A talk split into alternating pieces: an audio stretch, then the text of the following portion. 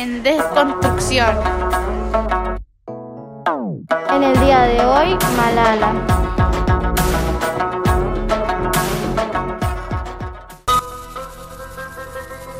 Malala nació el 12 de julio de 1997 en Mingora y en Pakistán. Se identifica como musulmana, feminista y activista por los derechos humanos. Cuando Malala era pequeña, los talibanes, una organización terrorista internacional, ocuparon la zona donde vivía. Estos fanáticos decidieron imponer sus ideas radicales y prohibieron a todas las niñas del país asistir a clases.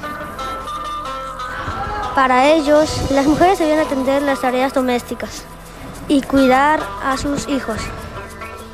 Cansado y con hambre de conocimiento, Malala comenzó a escribir un blog. En él contaba su historia bajo un seudónimo. Nota, un seudónimo es un nombre falso. Como Batman. Parecido, pero es más valiente que Batman. Sin saberlo, su blog llegó a miles de personas y pronto descubrieron su identidad secreta. ¿Y qué pasó? Los talibanes no estaban para nada contentos. Una mujer los estaba desafiando. 2012, cuando tenía 15 años, un hombre se subió al autobús escolar que la llevaba a su casa e intentó terminar con su vida. Malala quedó en coma. El trágico suceso choqueó al mundo. Y fue ahí cuando recibió el reconocimiento de presidentes y personalidades. A pesar de lo ocurrido ese año, Malala no frenó.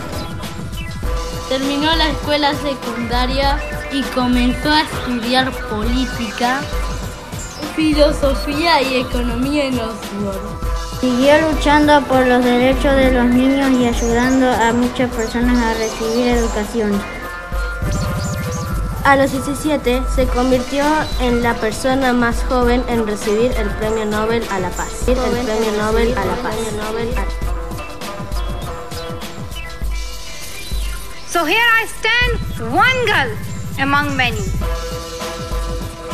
I speak not for myself, but for those without voice can be heard.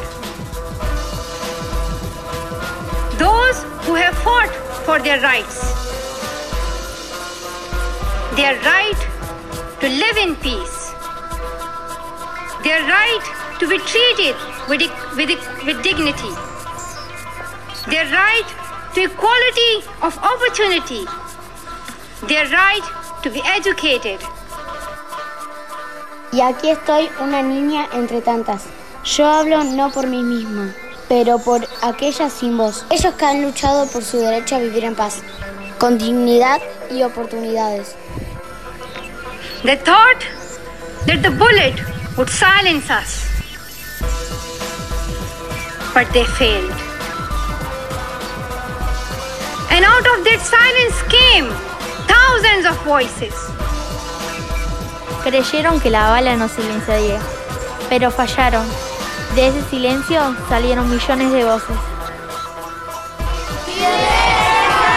Un podcast, un podcast en desconstrucción. desconstrucción.